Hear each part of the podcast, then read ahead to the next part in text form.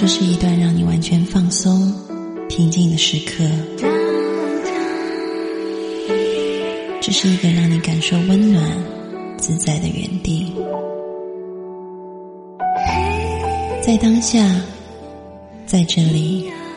你可以真诚的面对自己。我是你的心灵守护者，我是安安老师。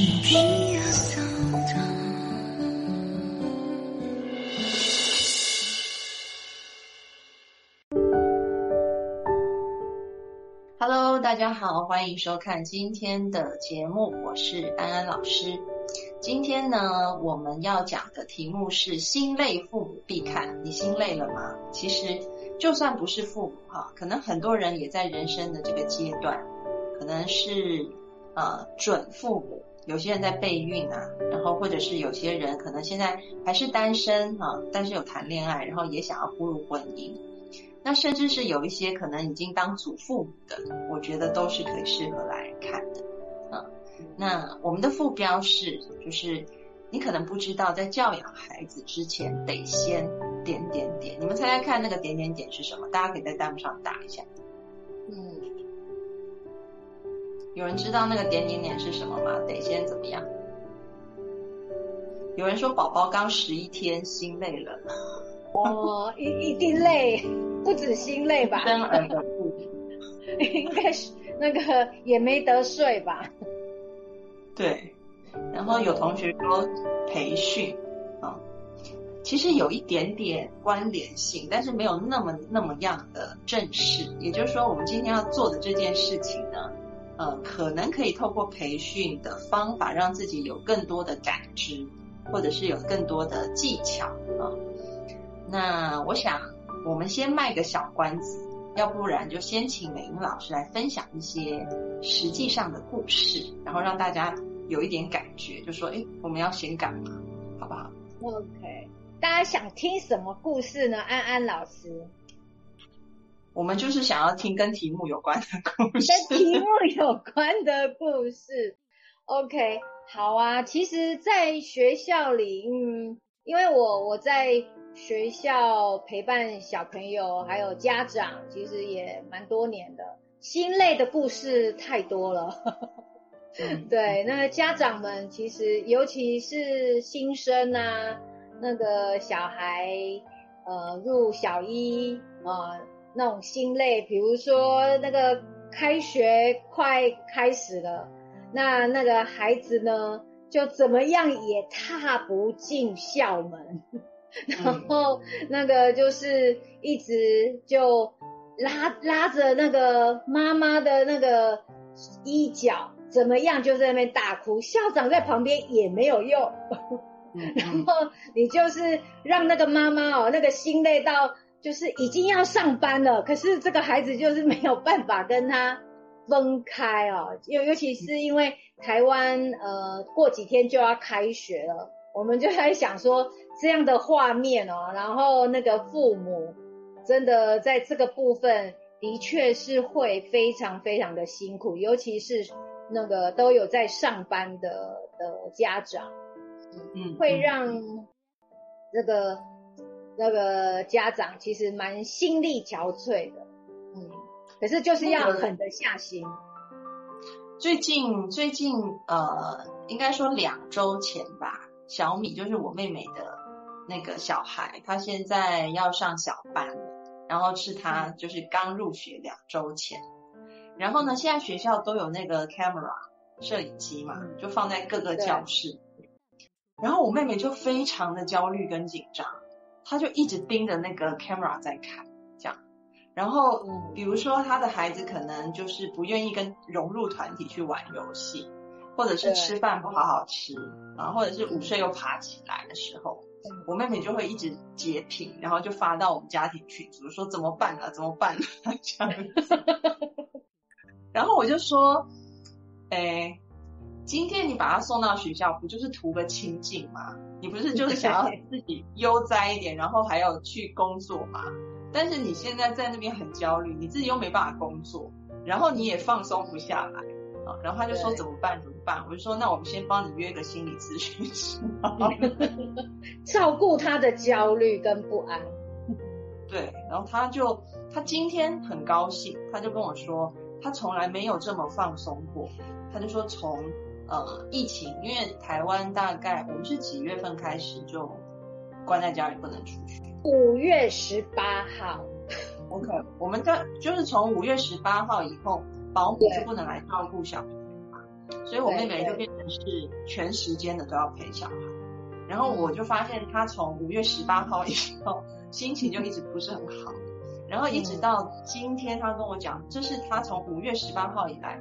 最开心的一天，因为她今天看 camera 的时候，孩子可以融入了，然后也有乖乖午睡，也有乖乖吃饭，然后她就说她真的好像可以。觉得他拥有自己的时间了，所以他就可以去放松一下，然后可以去洽谈工作上面的事情。所以我觉得那种我妹妹是一个非常豁达的人，我都没有想过她在结婚跟生孩子以后也变得那么嗯，就是心思就挂在她的孩子身上，也变得那么其啊，其实父母也跟小孩也会会有分离焦虑。其实父母、父母跟小孩，其实有时候我们都会想说，是小孩离不开父母，可是 其实有很多是父母离不开小孩。哎，我觉得你讲的这一点真的很好，你要不要讲一下这个？因为有有时候啊，嗯，我我讲一个比较呃前前几年的一个我我帮忙的一一对那个。母女，他们就是十足这样子的一个状况。可是那个妈妈她自己都没有发现，其实是她离不开这个小孩。就是呃，小小孩呢是低年级的小朋友，然后他呢就是每次要上学的时候，他就肚子痛，就拉肚子。对，然后妈妈呢也因为他这样子拉肚子呢，呃，就。也带他去那个医院啊检查啦什么，可是都检查不出来。可是妈妈也因此就这样，然后他就换了一个工作形态，就为了说啊，我觉得那我要我可以多跟这个呃孩子啊哦，可以多连接照顾。那其实后来我们跟妈妈在聊的时候，才知道其实妈妈本来啊。他就已经想要转换工作，嗯，可是你有没有发现，这个孩子他完全他的潜意识完全帮忙了这个妈妈的心愿呢？嗯嗯，对。那因为妈妈其实跟孩子一定是常常都有在交流嘛，所以其实也会听到妈妈的一些心情啊。那其实小孩都其实不要看小孩那么小。通通听进去，那你看他就透过他的这个生病，哦，那个拉肚子，嗯，哎，然后他妈妈就顺利的就变成他太的工作了。当时我们看到这个动力的时候，真的都吓一跳。可是真的要聊，要不然我们只看到说奇怪，这个小孩在，因为我们也也会问啊，是不是老师功课太严呐？或者是跟同学相处不好嘛？因为有时候小孩他会不想去学校，一定一定有一些因素，就发现哎，他跟同学也玩的不错啊。那我们也提醒老师，后来我们有去提醒老师说，可能对他不要要求这么的高哦，给他增加压力，就发现老师也调整了。所以后来我们就找妈妈来谈，哦，才了解。这个妈妈其实，她就说她其实也很担心这个小孩，然后呢，也心都会挂在他身上。所以你看看这个妈妈有没有分离焦虑？嗯，其实她是有，可是她只看到表象的行为。对，所以我才会说，其实慢慢你看到很多的案例的时候，看起来有时候好像是小孩怎么样，可是通常。那个背后，我们再多了解家庭的一些状况，其实小孩的一些行为是跟家庭有关的。有时候他的一些不舒服啊，我们多问之后才知道说，哦，原来他在睡觉的时候，都有听到爸爸妈妈他们在讲话，然后他就会有一些担心。对，可是这些东西小孩不太可能会去跟父母讲，那父母也可能没有注意到，其实父母也不是故意的。哦，父母他们可能在闲聊的时候，哎，讲了，可是因为父母就是小孩的天呐，那个大人在讲什么，他的耳朵一定是竖起来的，一定要赶快的把它听清楚，然后他就自己会去自我解读，通常是小孩自我解读，然后解读错了就会有不适切的一些反应，对啊，所以其实孩子很爱父母啊。嗯，真的就是在那些家庭治疗的很多案例或者是动力里面，都可能看见很多例子，比如说孩子出了问题，无论是在课业上面、品性上面，或者是健康的问题，然后后来可能带到咨询室以后，咨询师才发现说，这个孩子为了不要让父母离婚，或者是不愿意这个家庭分崩离析。所以他们就制造了一个新的问题，让父母的之间的冲突问题先转移焦点，就转移到转移到他身上。对，要怎么样帮他先变好啊？嗯，那不变好的话，那爸爸妈妈就不会离婚了嘛。所以，所以可能对啊，这就是小孩的脑补嘛。内地是讲脑补吗？嗯，内地怎么讲？呃，就是类似像。台湾讲脑补的意思是，就是自己想象，然后自己补充，然后都是他自己想的。对，你觉得有一个缺口，你就要把它补起来，但是可能你都没有经过很多人的同意，或者是很多人的商量，就是你自自以为是这样。对对对，就是自以为。嗯，OK OK，内地有这种讲去，对，就是自己去编剧了。嗯嗯，其实小孩是很会编剧。那美英老师，比如说在你的案例当中，你遇到小孩子，他可能呃，就是刚刚你提到的，就是他可能要为，比如说这个孩子是成功的为妈妈奉献了他自己的健康，以达成妈妈的愿望，但是其实这孩子就牺牲了自己的健康。那可不可以跟我们分享一下，你通常遇到这样的案例，或者是我刚刚提的，就比如说可能孩子出状况是因为。让父母之间的冲突可以转移焦点，通常你会怎么样来处理呢？没有，通常其实我们还是会先接住父母，父母的那个他们的内在一个状态，对，就是说会先去关心父母他们现在的压力啊，然后现在所承担的一些状况是什么？因为我们也是要多了解说现在父母。他们在家里的一个动力，然后他们的处境是什么？那我们通常就是要先给父母一些能量，嗯，先接住他们的一些焦虑啊、困惑啊。那当他们可以照顾好他自己的心情之后，我们再来跟他谈。哎，接下来我告诉他说，其实我们有看到哪些。然后呢，这些点呢，其实透过呃一些调整啊，你们的调整，那那个调整可以怎么做？呃，我们会给父母一些建议，让他去练习。所以其实不会那么快就跳到告诉他说，因为现在我们两个就是这样对谈，就直接讲出那个结论。可是是不，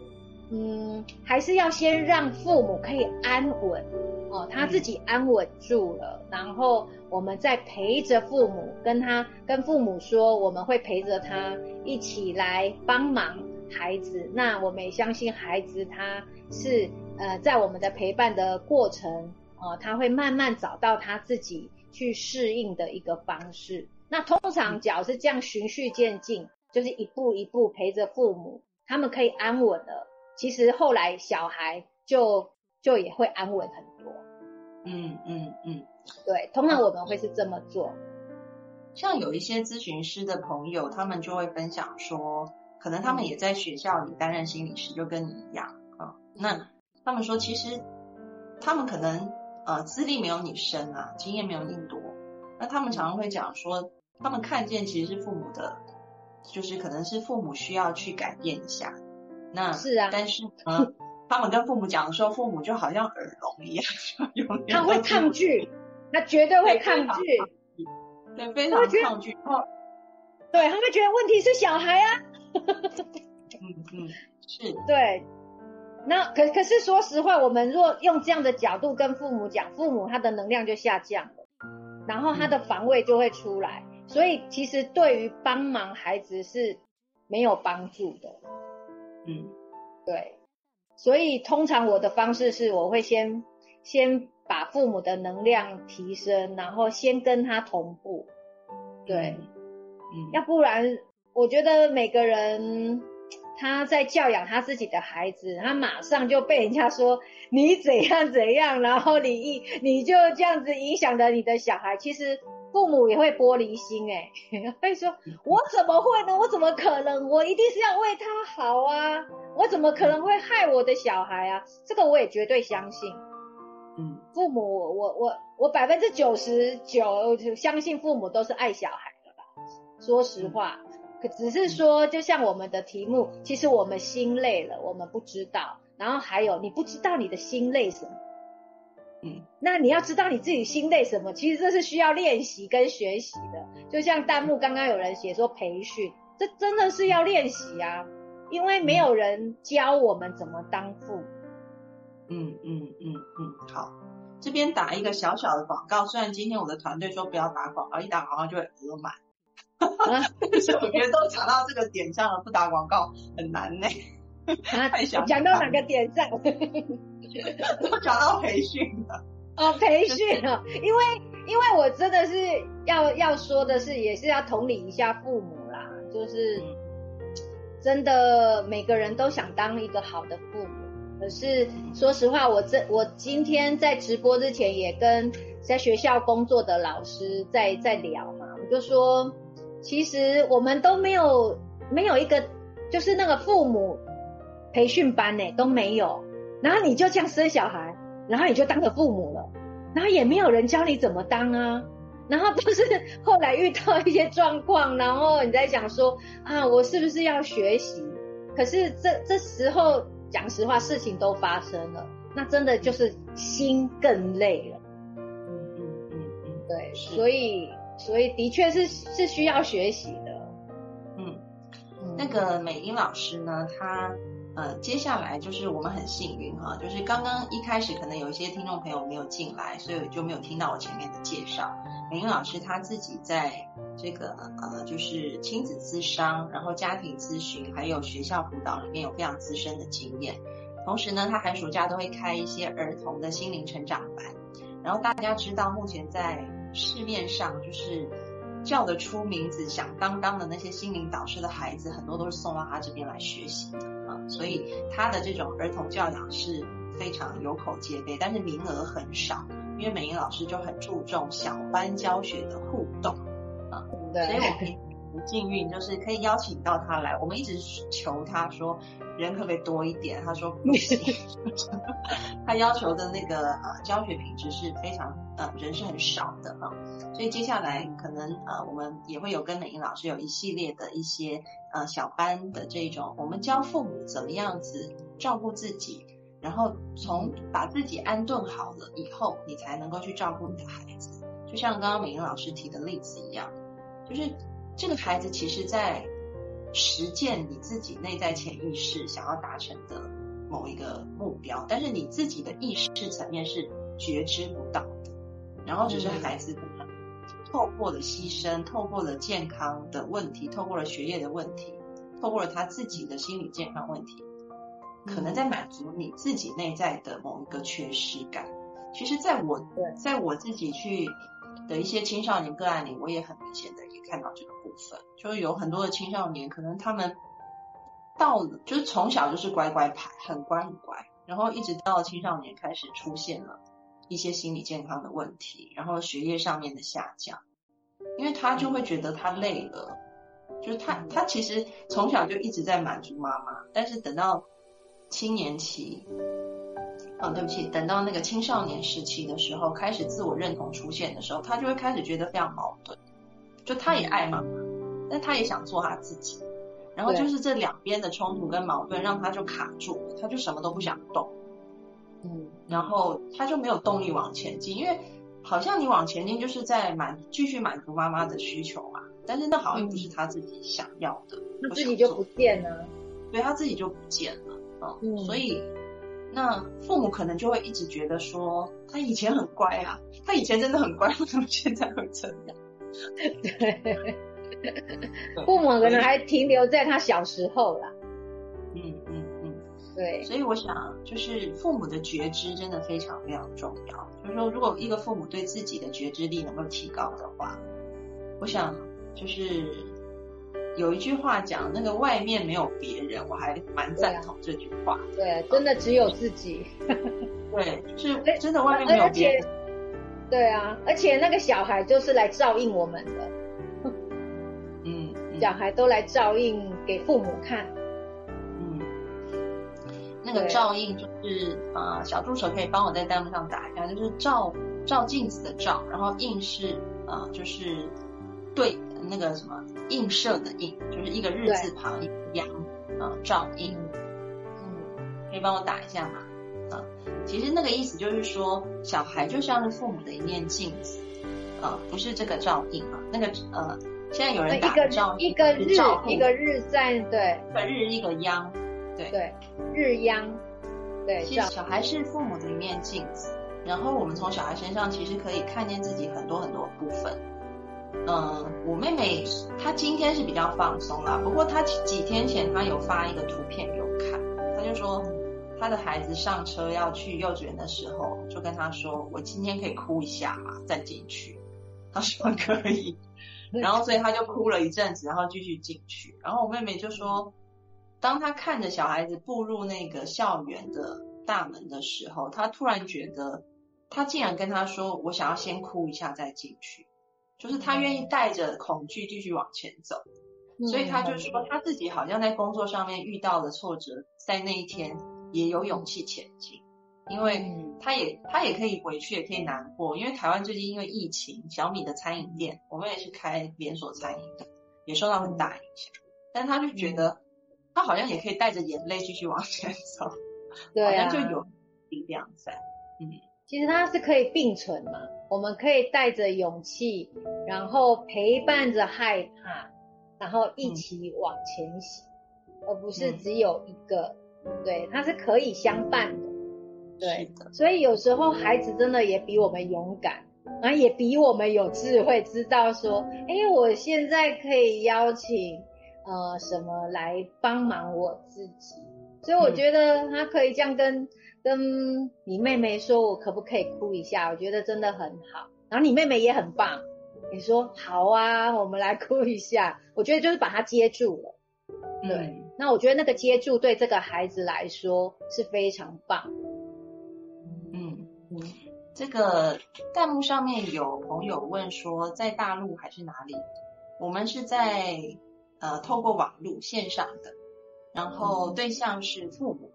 啊，所以或准父母或祖父母 都可以。对啊，都行都行。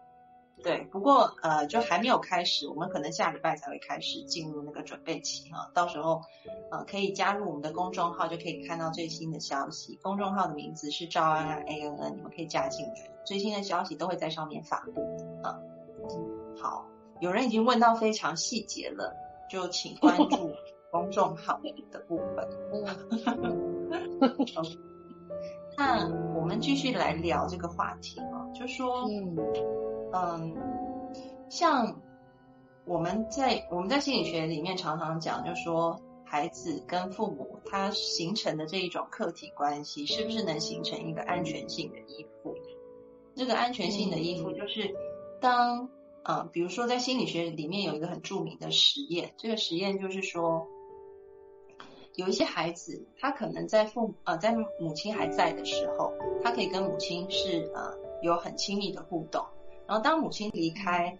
他就是刚开始他会有点着急，有点不安，但是很快的他也许也可以安安定下来，然后玩他的玩具。然后当妈妈回来以后，他仍然是可以去迎接妈妈的，又恢复一个好的互动。但是呢，有一些孩子他就是焦虑型的，就妈妈在的时候，他好像跟妈妈的关系并不是很亲密。然后等到妈妈走了以后，他非常焦虑啊。但是等妈妈回来以后，他又会很生气，把妈妈推开，这样子，又不愿意跟妈妈有很亲密的互动，这是焦虑型。那第三种呢，就是啊逃避型的，啊逃避型呢，就是当孩子跟妈妈在一起的时候，孩子通常看起来比较冷淡，然后妈妈离开以后，孩子好像也没什么反应，孩子回妈妈回来，孩子也没有什么反应啊。那当然也有这种混合型，就是逃避加焦虑混合型的。呃，对，大部分的呃大部分的孩子都是安全性的，好像有百分之六十吧，都是安全性的。但是在这个客体关系里面，很重要的是说，嗯，不单单只是说孩子他生出来就是安全性，还是逃避型，还是焦虑型，其实。他跟母亲的那个互动，就慢慢会形塑这个孩子的影响，而这个孩子先天的一些特质也会让妈妈改变他的形式。比如说，有一个就是很就是很冷淡的孩子，然后那个妈妈可能一直想要逗他笑，这个孩子都没什么反应的时候，都不笑。嗯，对，那个妈妈也会开始变得冷淡，那可能这个孩子就会越来越朝向那个。逃避型，所以其实他们不是说单方就是怎么样子，其实是一个双方都会互相影响的历程。对，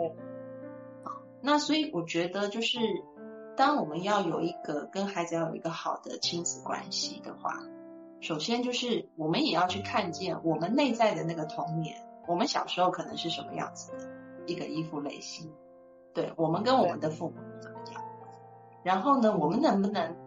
看见我们在婴儿的时候的那个依附类型，也许并不是安。如果如果就是不太幸运的，可能并不是安全型，而是焦虑型或者是逃避型的时候，那我们怎么样可以重新跟孩子再活一次，重新照顾自己的内在小孩，让自己内在的那个婴儿、内在的小时候的那个自己。可以重新变成一个安全型的，你才能够在现在跟你的孩子的互动当中，去呈现一个安全性的依附，然后让你的孩子未来可以变成一个很有安全感的人。我觉得这也是很重要。嗯，对我，你刚刚安安老师在讲这部分的时候，我就想到安安老师好像上个礼拜你好像就有写了一篇类似这样子的的一个文章啊，我觉得你在里面教的方法就很好。就跟你的内在小孩对话，然后照顾你的内在小孩。对我，我我那时候有看你这篇文章，我我就印象很深刻。我觉得你教的非常好，可以大家应该有机会看到这篇文章。呃，这边也宣传一下，其实我们每天晚上八点钟，我们在视频号都有。哎，现在好像是从八点钟开始会连续直播三次，对不对？是三次吗？要问一下小助手。嗯，小助手在哪？好像好像从昨天开始，就是八点钟会连续直播三次。直播什么呢？呃，就是我们我们周一周二，然后周四周五都会练习不同的。我们有练习观呼吸，有一天练内在小孩，有一天练原修复原生家庭，有一天练正念自我慈悲，这样。对啊，你的这些练习好适合父母哦，非常非常适合。不仅是父母自己也可以，就是单身的人也可以用，而且都每个人都合适啦，每个人都合适。所以你们只要八点钟，反正就呃八点钟，它是会连续播三次，因为有些人可能没有办法赶上八点的。然后你们只要每天都有去我的视频号预约，就一定可以看见这些免费的练习。对你们都会很有帮助。嗯嗯，对啊，所以参加你的这个真好，你好多免费哦。你真的是佛心耶，我我可以感觉得到你真的好用心。嗯，其实我蛮佩服你的，就是觉得说我可能在那个心理成长路上获益了，然后我希望也把这样的获益带给其他人，这样子。嗯。然后我觉得美英老师也是啊，你们知道我是怎么认识美英老师的吗？他美丽老师一定觉得非常突兀，这个人就是有一天我们是在网上看一些，就是我看一些就是有没有人，我有一天就突然想，心理成长大人都有在上，有没有小孩子在上心理成长课？然后我就搜寻网路，结果就跳出来叶美玲三个字。我就想说，哇，这个人好特别哦，他开的课一定很有趣，我想要去拜访他，所以我就联系美玲老师，然后就跟他见面这样对，然后见到美玲老师以后，就发现哇，他也是一个充满童心的人。我觉得你真的很适合带孩子，因为你本身就是有那种赤子之心在你身上。嗯，对啊，呃，跟孩子工作其实蛮幸福，我也很喜欢跟孩子工作。嗯，因为其实一直，嗯，可能我在学校，嗯，做辅导也很久，我觉得说，呃，我们都是因为也想让自己得到很多的内在平安，也学了很。很多的身心灵的一些方法，那可是我们在这个过程里面，我们一定也会去回想到，呃，想说啊，那我自己的童年当时是怎么度过的，然后再回过头，因为自己现在成为大人了，稍微长好一点了，就可以负起责任呢，再来回去照顾以前小时候的自己。所以其实我后来就在想说。那我我何不把我现在我学到，我觉得可以让自己身心平安，然后让自己有力量的一些方法，也可以教给小朋友啊。那我觉得小朋友他不需要遇到状况的时候，他才要来学习。所以其实就也因为这样的起心动念，让我就是会很想开。就是这这样的儿童的成长团体，然后让他们知道说啊，我们其实小孩子他也不孤单，他若有有时候爸爸妈妈他不可能永远都在你身边，老师也不可能会永远在你身边。可是你若有学到一些方法，你可以自己照顾自己，然后稳定自己，因为其实小孩子只是没有人教他。有人教他之后，其实小孩的那个学习力道都比大人还要快。那所以当小孩子他有喜怒哀乐的时候，哎，他就可以想起说啊，我可以用那个叶子老师教的什么方法，哎，来帮忙自己。就像那个安安老师在教的正念，这也很适合这个小孩子学习，他们也可以来呃照顾平稳他们自己的心情。对嗯，我发现就是那时候我去看叶子老师，他就是他带小孩子的那些内容啊，他都会做成一些非常可爱的图卡这样子。嗯，然后我发现那些内容其实都是成人的心理成长课程里面有的。然后我就问叶子老师说：“哎，你不会觉得太难了吗？就是成人上那些可能觉知都，嗯，就是都有点难了。”然后叶子老师就说：“没有，小孩子超快的。”对。因为小孩子很干净、很纯净，其实他们的那个敏锐度也比大人好。因为我们大人就是成年累月的污垢一起，然后会想很多那样。对，然后所以所以就是呃，我觉得当你学了叶子老师的东西以后，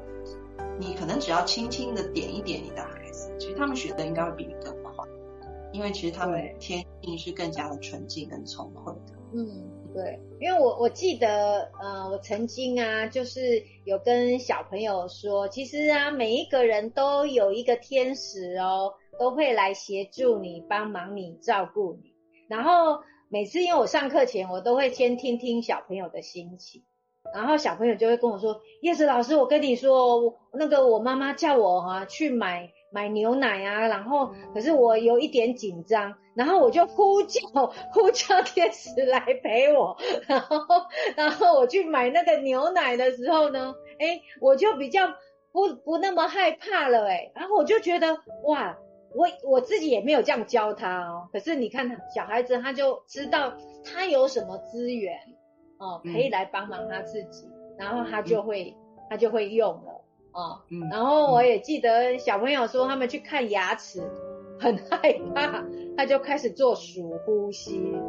然后哦，这样也不错。我本来想要数呼吸是那个很紧张的时候可以用，考试的时候啊，因为他们连那个看牙齿也能用，所以其实小孩子一教给他，他自己他就成为他自己的专家，嗯，他知道他可以用哪些方式来。帮忙孩帮忙他自己。嗯嗯，对，这个听众呃，有朋友在那个弹幕区提问说，孩子不好好写作业有什么好办法？对没有，其其实我觉得讲这实话啦，那个没有人喜欢写作业的，这个是大家都一样，连大人也是吧？大人也不是这么的 那么那么就是要写写个那个我们的作业也是会拖啊，所以我觉得他没有办法好好写作业，其实可能要先从。我们先了解这个孩子他的个性、他的状态。那我也觉得父母一定知道为什么，父母绝对是最了解自己孩子的个性的。对，那我会觉得说，假如父母很知道孩子的这个个性，其实就是可以跟他讨论，那呃，让他慢慢练习去自我负责。对，那因为他若他没有好好写作业，他就要去承担啊，承担那个后果。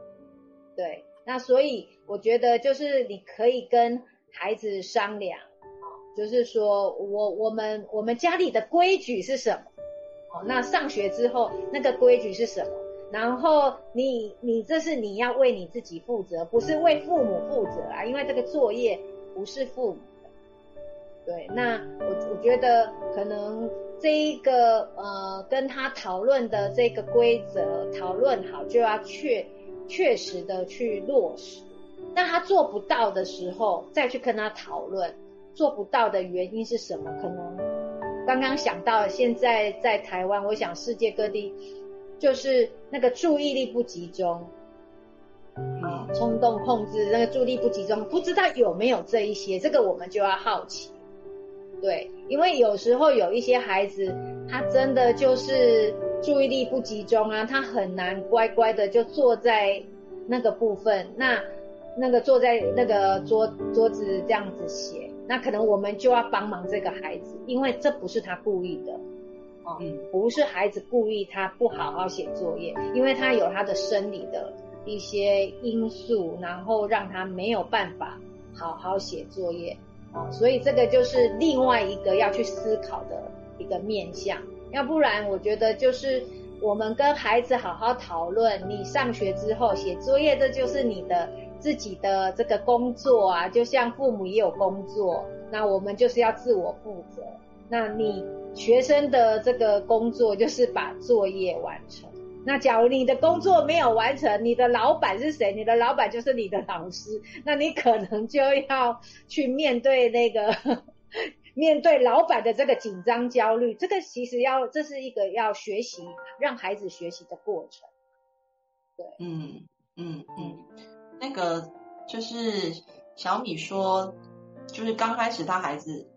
就小乐，他就每天回家哭，就说我不要上学，我不要上学。那他就很焦虑啊，他就问那个幼稚园老师说怎么办？就是小孩子都哭说他不要上学，然后老师就说你喜欢上班吗？结果 结果小米就说当然不喜欢啊，没有人喜欢上班吧？对，然后所以老师就说对啊，所以你不要苛责，就是小孩一定要喜欢上学，因为你连你都不喜欢上班，但是呢，你为什么会去上班？然后小米就说：“那就没办法。”所以他说：“对你就要让孩子知道要认命，就你不一定要每天很快乐的来上学，但你知道这是一个责任。那既然是责任的话，我们就试着不要那么讨厌这个责任，你人生就会快活一点。嗯嗯，对啊。然后也可以想说：，哎，我尽了这个责任之后，我可以给自己什么奖赏？因为。我有勇气嘛？我也带着勇气，我这么的不喜欢，可是我还愿意。那这时候我们其实就要去称赞孩子的这个不容易，就像我们每个人也都很不容易呀。就是 我我也不想上班，可是为何我还是去上班了？我们每个人也是在这样的状态，可是我们太把它当做理所当然。嗯，就是说啊，我都理所当然，我就是可以这样。那有时候我们可以这样，那是我们幸运。为什么？因为我们有一个比较好的适应环境的个性。对，嗯，那真的是幸运哦，他不是理所当然。对，那可是有一些孩子，他真的，一出生他的特质、人格特质，可能就不是这么的能够适应的的孩子，他可能就需要多一些鼓励，然后肯定，然后陪着他去找到力量，去适应这个他的不喜欢。嗯，对。那所以有时候适得其反，就是我们把他当理所理所当然，觉得别人行，为什么你不行？哦，这个就是最不好的。那可能孩子就会更拗，然后那个冲突就会拉长。那可能我们希望他往前去适应环境的这个部分呢，可能就会更困。我觉得对我。对于我而言呢，我觉得有另外一种思考，就是说，嗯，因为现在有一些父母就是觉得说，那我就逼孩子嘛，就是尽量尽量尽量就是让孩子，就我不知道美英有没有听过一个词叫内卷，你有听过吗？内卷，对，就在内地现在很红的一个词，就是内是呃内外的内，然后卷是卷心饼的卷，是啊。对内卷的意思就是说，好像比如说，呃，整个社会都有一个主流价值观，然后这个主流价值观可能就是要，呃，功课要很好，然后赚钱要很多，然后职位要很高，然后要结婚生要生孩子，要有房子车子等等等等，然后你就是被这个价值观好像卷进去了，你就逃脱不出来啊。那你你能不能在这个价值观上凌驾别人？那可能是现在很多人在这个内卷里面。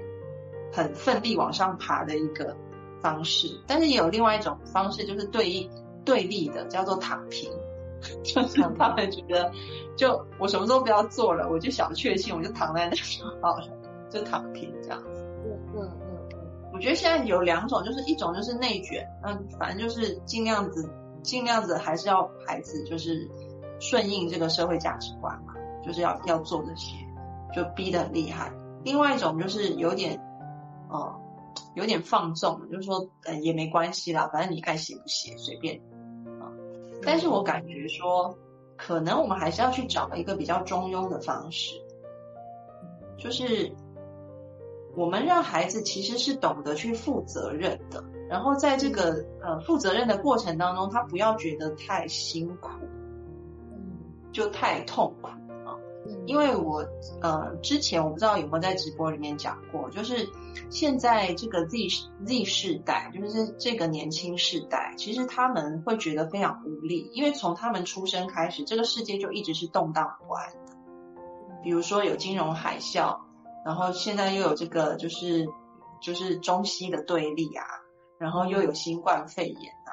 就是各式各样。那种灾难是一波一波来的，而且不止新冠肺炎，什么海啸啊，然后大火啊，北极又融化啊，什么很多。所以其实年轻的这些孩子，他们安全感本来就比较低，因为他们不像那个战后婴儿潮啊、X 世代等等，我们就是在一个相对比较平顺的过程里面成长。那这些年轻世代就会养成一个习惯，这个习惯就是。我不要在一件事上投注太多心力了，因为可能随时它就会崩塌，因为随时一说变它就变了。比如说我可能很努力做一项事业，假设是开餐厅，就一个新冠肺炎来，我所有的努力就化为泡影，因为就不能够做生意。所以这个时代的特色就是他们不愿意在一件事上，嗯，花大量的功夫，因为他们怕功亏一篑，环境变化太快。嗯，所以相对来讲，他们也比较没有安全感，所以可能他们同时会把注意力分散在很多事情上，特别是他们从小跟我们以前很不一样，他们是网络陪伴长大的，所以对，他们可能会做很多不同的事情，但是每样事情的那个程度都不会很深，可能都稍微薄一点，就不像我们可能比较窄，但是比较深，他们是比较广，但是比较浅的，嗯，那。怎么样子？就是你能够理解，除了你孩子的个性以外，还有他们这个世代要经历的这个环境的话，也许你就会比较能够去看到在内卷跟躺平中间有没有其他的一些可能性。因为躺平其实是蛮全部主义的，就有点就是 对，就是很无奈，这样子。嗯那内卷的话，那种又是一直，呃，你可能卷上去，你也不知道什么时候会崩塌。其实他们心里也是没有很那个安全感，因为有可能你卷上去了，一夕之间又什么都没有了。是啊。所以怎么样子在乱世中、乱世当中能够安身立命？我觉得这个不仅是孩子遭遇乱世，其实我们父母也开始。如果我们先懂得帮助我们自己能够安定下来，那也许我们可以留给孩子最大的传家之宝，不是让他去上最好的大学，留给他最多的房子跟财富，而是另外一份，呃，人生的态度，还有那个呃心理的健康，自己有没有这个能力，有这样的适应心去适应这个乱世，我觉得这是很重要。嗯，是啊，我也很很赞成。因为，嗯，我刚刚也说，应该是说，呃，我自己在呃心理，就是心理辅导的这一个学派里面，我一直一个认知就是我信奉的一个认知，就是我我觉得每一个人他都是自己的专家，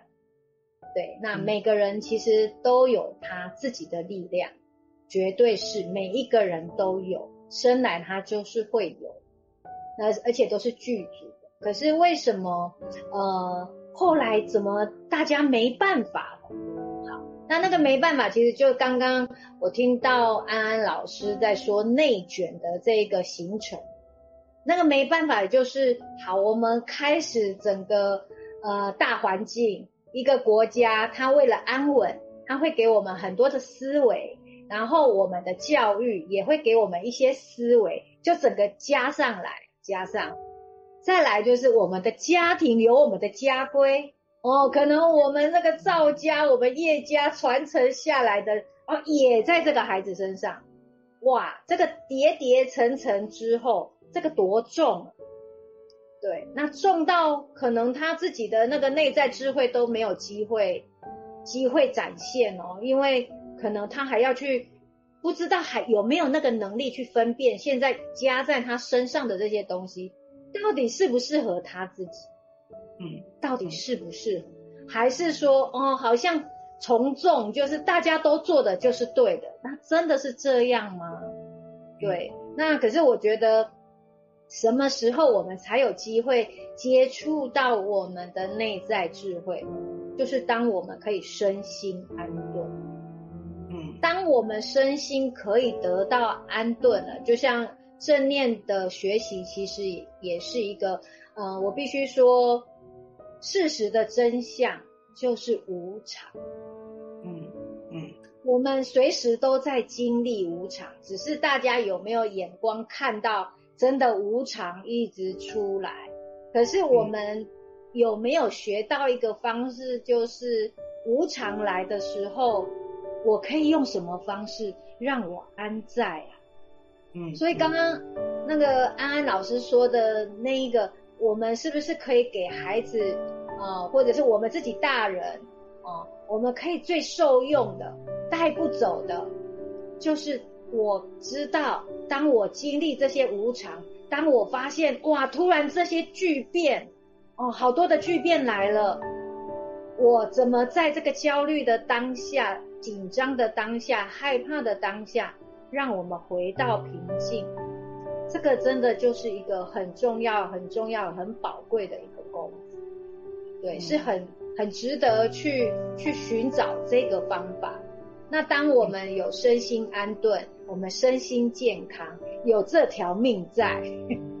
都有任何机会，永远对，永远都会有机会，因为。你想想看，以前哪有这些直播啊？你要活得够久，你才知道有这些直播。然后你你活不久，你连这些你都没有办法供奉那个啊，对啊。所以，我我觉得的确，我们可以找到一个身心安在的一个方法，那真的是很重要。对，可是我们要知道，我们被什么框住了？整个全部，就像我刚刚说的，那是一层一层的。可是好，就是我刚刚说的，每个人都有智慧的，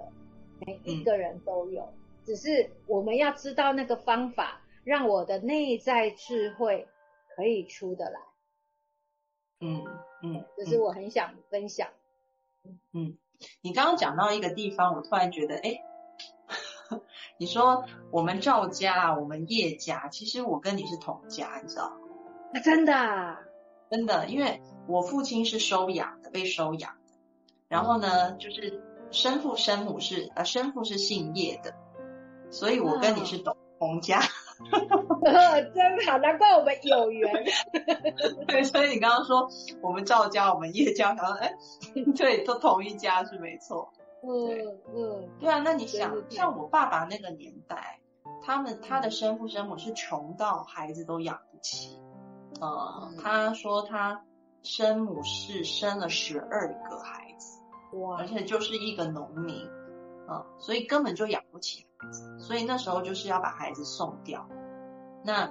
呃就是我的爷爷奶奶就照顾我爸爸长大的，就是养父养母，他们就是从呃大陆来台湾的，然后因为日本人，就我奶奶那时候被日本人凌辱，她后来就得了她的那个生殖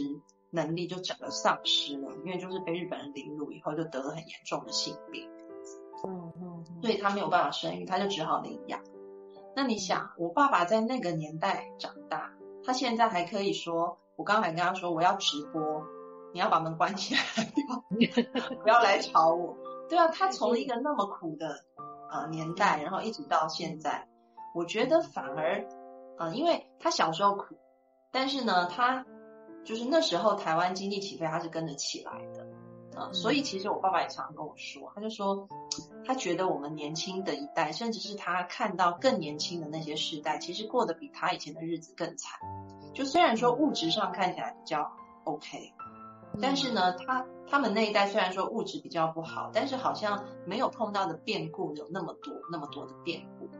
啊。因为战争之后的这些婴儿潮，其实相对来讲是比较顺利的一批人，但是现在的年轻人呢？他就会觉得真的是，呃，处处是危机。然后，像那个有一个专业术语叫做 VUCA，就是 V U C A，那是大概一九零零年代那时候美国做的一个针对呃军队做的一个对于未来世界的预测。然后那个 V U C A 就是分别对应说是有波动性，然后不确定性，然后啊模糊性。然后还有一个 C 是什么？哦，复杂性。嗯，所以复杂、变动、不确定又模糊的社会就是未来的写照。那如果说未来的趋势就是这样子的话，怎么样让自己能够安住，真的就是一个最宝贵的内在智慧需要去挖掘的。而我也期待，作为父母的我们的所有的朋友，也可以把这样子的宝贵的礼物，呃，传授给你的孩子。我相信这是非常非常珍贵的事情。嗯嗯，对，我相信一定是可以的。有人说还没有小孩，但听着很受用。好，嗯。有人说这个孩子不愿意上高一，焦虑型孩子要怎么办呢？明老师有看到弹幕吗。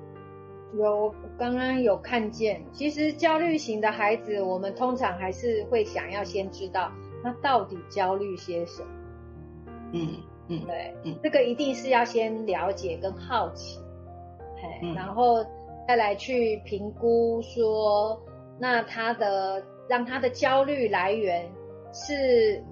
焦虑来源，可能有时候是无形的，有时候是有形的。所以这些东西，我们先去了解孩子的焦虑，对，然后呃，就是也接纳孩子他所呈现出来的一些心情，先跟他同步，对，因为我们若没有跟他同步，没有办法进入孩子的内在，我们是没办法帮助到他，因为只有他自己愿意说出来，然后。呃，因为其实，在前年我也是帮忙一个焦虑型的孩子，他当他当时没办法来学校，已经都快要那个毕业了。对，那那时候他告诉我们的是，他很害怕英文，然后他觉得他的英文呢那个落后很多，然后他觉得他没有办法跟上，然后慢慢的呢就开始拉肚子，对，然后拉肚子呢就没办法，哎，就马上要打电话回去给妈妈，然后结果呢，妈妈呢就也让他就待在家，待在家之后呢，功课就会怎样，就会越拉越大，就越来越不敢。所以这时候我们若能够知道说，哦，我们刚刚聊的嘛，就是，呃，好，我我们他害怕这个英语。我们当时就也为他量身定做，跟跟英语老师说，我们怎么来看看测验出他目前的程度到哪里？哦，跟着他的这个程度，我们还是可以个别化教学。哦，那时候我们的辅导室就让他英英语课的时候来来这里做做练习。对，然后也跟妈妈说，那也可以呢，让他在家里请个家教。哦就反正我们就是先让他的这个焦虑源，哦，帮忙他去减轻，哦，那还好他愿意讲，对，那他如果没有他不愿意讲，我们真的就也没办法帮到他，对，然后这然后在这个过程里面，还是要照顾到他的这个内在的一些呃感觉，说啊，我我这样有点特别，我来的我英语课没上，然后这些心情也是要去照顾。对，所以这个是要同步进行。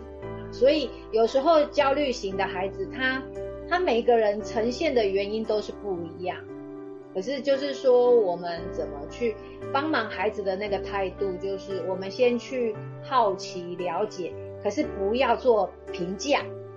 就是说你就是偷懒，你就是怎样怎样。啊？那这样子我们就没办法帮到这个孩子，因为他就会开始。抗拒，他的那个防卫就会出来，对，所以这个就是提醒父母，就是假如孩子他是焦虑，那我们就先不去评判他的这个焦虑行为，哎，因为他焦虑表示他其实也是个很敏感的孩子，那越敏感，我们就是要越能够接接住他，接住那个呃他的那个状态，当孩子的心情他被接住了，他就会平稳下来。平稳下来之后，他就有勇气告诉你：“妈妈，其实我是怕什么什么。”那你才有机会帮他，要不然你会帮倒忙。可能想说：“啊，我都帮你这么多了，你怎么还是这样？”啊，其实没有对症下药。嗯嗯嗯，